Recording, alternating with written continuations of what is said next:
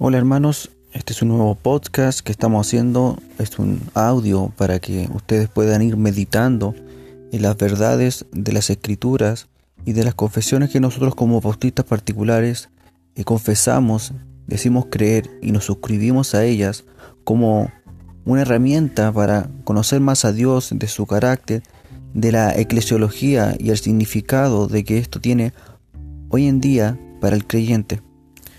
Hoy día vamos a hacer una introducción a la Confesión de Fe de Londres de 1689. Esta también es conocida como la Segunda Confesión de Londres. Esta, esta confesión eh, tiene su origen eh, prácticamente, hablando de su historia, de la Confesión de Westminster. La Confesión de Westminster es la confesión de los hermanos presbiterianos los hermanos presbiterianos eh, hicieron una excelente, magnífica confesión de fe, donde detallan los puntos principales de doctrina y de creencia de sus iglesias, de su, de su, convicción de que lo que es eh, correcto de, acuerdo a la escritura. Eh, posterior a la confesión de Westminster hubo una declaración y una plataforma de Saboya, donde los hermanos congregacionalistas hicieron su propia confesión de fe. Esta confesión de fe lleva el nombre de Confesión de Saboya porque se realizó en el Palacio de Saboya.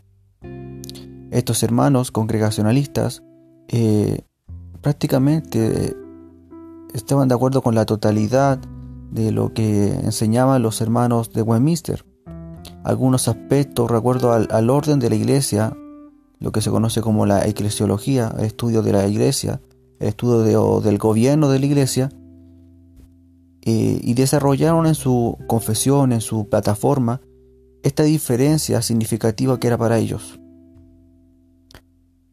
Luego los hermanos bautistas particulares, que son los eh, padres de nuestra doctrina bautista reformada, ellos ya habían hecho una primera confesión de fe, que lleva por nombre Confesión de Fe de Londres, de 1644. Esta confesión eh, también es una confesión eh, histórica importante para nosotros los bautistas reformados. Es importante que la conozcamos, que la estudiemos es muy importante en el significado de la teología de pacto que para nosotros como bautistas reformados nos caracteriza. Bueno, nosotros los bautistas reformados, los hermanos eh, bautistas particulares, tomaron estas confesiones y para dar a conocer que estaban totalmente de acuerdo con ellos en cuanto a la ortodoxia, en cuanto al puritanismo, eh, tomaron las mismas palabras tomaron las correcciones que se hizo en, en, cuanto al gobierno de la iglesia que hacen los hermanos de Saboya de la confesión de Westminster y aparte de eso eh, le dan un significado importante a la teología de pacto referente al punto de vista bautista. También hacen una diferencia en cuanto al manejo, administración del bautismo de creyentes. Eso lo, vamos a ver en otra oportunidad. La diferencia que tenemos los bautistas reformados con los hermanos presbiterianos. Y si bien es mucho lo que nos une, tenemos unas diferencias que son aplicables a la vida de la iglesia. Bueno, es así como brevemente explico cómo se origina eh, la confesión bautista reformada, o la confesión, mejor dicho, bautista particular, en 1677. ¿Por qué lleva el nombre de 1689?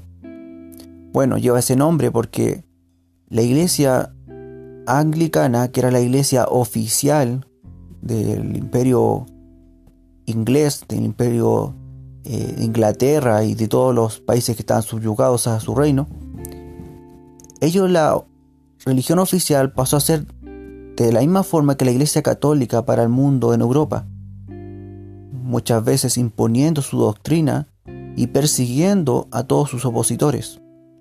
La iglesia anglicana persiguió a muchos cristianos fervientes, devotos, cristianos fieles, cristianos verdaderos, los persiguió, a muchos se les metió en la cárcel, a otros se les torturó, a otros se les llevó a la muerte. En ese tiempo de persecución, eh, los bautistas fueron perseguidos, duramente perseguidos. Primeramente, nuestros hermanos presbiterianos también fueron perseguidos por ellos. Lo mismo con los congregacionalistas. Y sucede que mayormente con los bautistas, porque los bautistas aparte de, de ser de un grupo diferente, teníamos el credo bautista, el credo de que el bautismo es solo para creyentes. Entonces, esta iglesia que había imponido su doctrina a nivel nacional, estos grupos bautistas eran un, como lo podrían decir ellos, algo peligroso y eran perseguidos.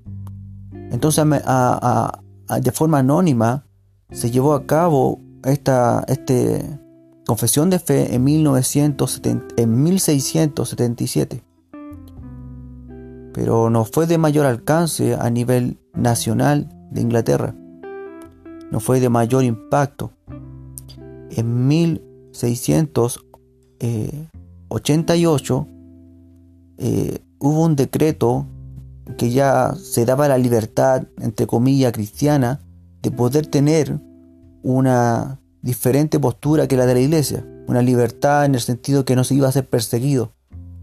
Es por ello que se hace una edición de la confesión de 1677 y se vuelve a publicar. Y ya se publica finalmente en 1689. Es por eso que lleva ese nombre, por el año en que se publicó por segunda vez eh, a forma nacional y, se dio de mayor repartición a nivel nacional de Inglaterra esta confesión que se hizo en Londres. Hay que destacar que cuando las iglesias eh, bautistas particulares iniciaron en Inglaterra, por la época de 1600, eh, su primera declaración, que es la de 1644, si no me equivoco, solamente siete, siete iglesias a nivel, a nivel de Londres se suscribieron a esta confesión. Súper pocos. O sea, era algo que estaba recién creciendo, era algo que estaba recién naciendo. Y pasados los años, cuando ya en 1689 eh, se hace evidente o se manifiesta lo que habían creído ya en 1677, hubo un cambio en cuanto al número, en cuanto a, la cantidad de hermanos que se habían adherido a esta confesión. Ya eran más de 100 iglesias, es decir, de 1644 a 1677 nacional. Muchas iglesias a nivel de, de no solo de ciudad, sino a nivel rural, fueron adquiriendo la doctrina bautista reformada. Bueno, eso prácticamente en cuanto al hecho histórico cuando se desarrolló esto. Ahora es importante notar que el contexto socioeconómico o cultural de la Iglesia Bautista Reformada. Desde su inicio eh, podemos estudiar en el libro Edificación y Belleza del el teólogo reformado y bautista reformado James Renihan, en su libro, que es un libro histórico que cuenta nuestra historia, se puede estudiar que desde sus orígenes los bautistas particulares eran gente humilde. Eran gente muy humilde. Eran gente de trabajo gente de, de clase baja. Y aún en su clase baja ellos trataban de glorificar a Dios con todo. En, en este libro del hermano eh, hace un recuento de lo que hacían en sus eh, iglesias, sus informes, y muchos de ellos tenían trabajos tan humildes y ordinarios como nosotros hoy en día. Se cuenta que algunos eran zapateros, otros eran agricultores, otros eran cocedores, y lo normal de la época, a pesar de que la confesión se dice que el pastor debe vivir del pastorado porque se cree conforme a la escritura, eran tan humildes las iglesias que no se le podía sostener al pastor. Entonces normalmente el pastor tenía que trabajar y los pastores tenían que trabajar para sostener sus iglesias, para sostenerse a sí mismos primeramente, porque era imposible que gente humilde les pudiese sostener. Entonces, es importante nosotros como bautistas reformados no ignorar la, historia, el contexto histórico de nuestros antepasados. Muchas veces nos quedamos con una visión sesgada de lo que fueron ellos. Y para mí prácticamente es maravilloso y gratificador conocer la historia de ellos, porque me puedo más asemejar a ellos, no solamente en las doctrinas, sino también en el contexto cultural. Nosotros como creyentes estamos viviendo en una época eh, peligrosa en cuanto a la doctrina, peligrosa en cuanto a la cultura, peligrosa en cuanto al entendimiento de lo que es una iglesia bíblica saludable. Pero es gratificador conocer que nuestros antepasados, a los cuales nosotros admiramos y vivieron un contexto similar de nosotros. La iglesia de Cristo siempre es la iglesia de Cristo. A pesar de los años, a pesar de las diferencias eh, significativas, un estudio, esta es una introducción nomás, vamos a pensar un estudio de la confesión de fe Bautista de Londres, la segunda confesión, la de 1689. Vamos a estudiarla, vamos a ir punto por punto explicando, eh, meditando en lo que dicen eh, nuestros hermanos eh, en el pasado y que a lo largo de la historia los bautistas que se han reformado han ido adquiriendo, han ido sumándose, se han ido suscribiendo y adhiriendo a esta confesión. ¿Por qué ha pasado la prueba? porque ha pasado la prueba del estudio de la hermenéutica, porque ha pasado la prueba de que lo que dicen sus escritos es fiel y contundentemente similar a la escritura. Es la palabra de Dios de una forma bien explicada. Es una teología, podríamos decir, sistemática de la iglesia local, de la iglesia, de lo que es el concepto de la iglesia. Así que les invito, hermanos, a que vayamos estudiando es importante nosotros como creyentes conocer nuestro trasfondo histórico. Nosotros no somos cristianos eh, diferentes al resto de los cristianos de la historia.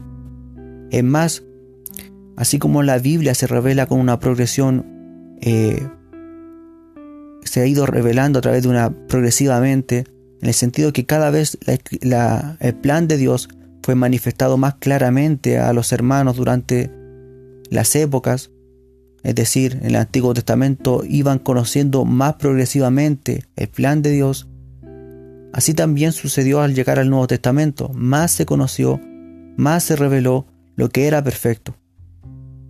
En el Antiguo Testamento era sombra y en el Nuevo Testamento ya no era sombra, sino que era el fin revelado. Se reveló Cristo, se reveló el plan de Dios más clarificamente. Y así también sucede, así también sucede con la iglesia. Y nosotros como creyentes, hoy en día tenemos mayor claridad de lo que, de lo que es bíblico. Así que les invito a que vayan siguiendo estos podcasts y si tengo la posibilidad de subir algunos videos a mi, a mi YouTube personal, voy a ir subiendo con la intención claramente de que como cristianos que nos adherimos a esta confesión de Londres, eh, conozcamos de ella, no simplemente digamos nos, nos adherimos y le pasamos un estudio superficial por encima, sino que es importante que conozcamos y creemos y llevemos a la práctica lo que enseña, porque es una evidencia fehaciente de la palabra de Dios que nosotros creemos como nuestra única regla de fe. Que el Señor les bendiga, hermanos, eh, los invito a que próximamente escuchen los siguientes podcasts. Que la bendición del Señor esté con todos nosotros y que su entendimiento, que su gracia, que su Espíritu Santo nos ilumine por siempre. Que el Señor les bendiga y nos vemos próximamente. Adiós.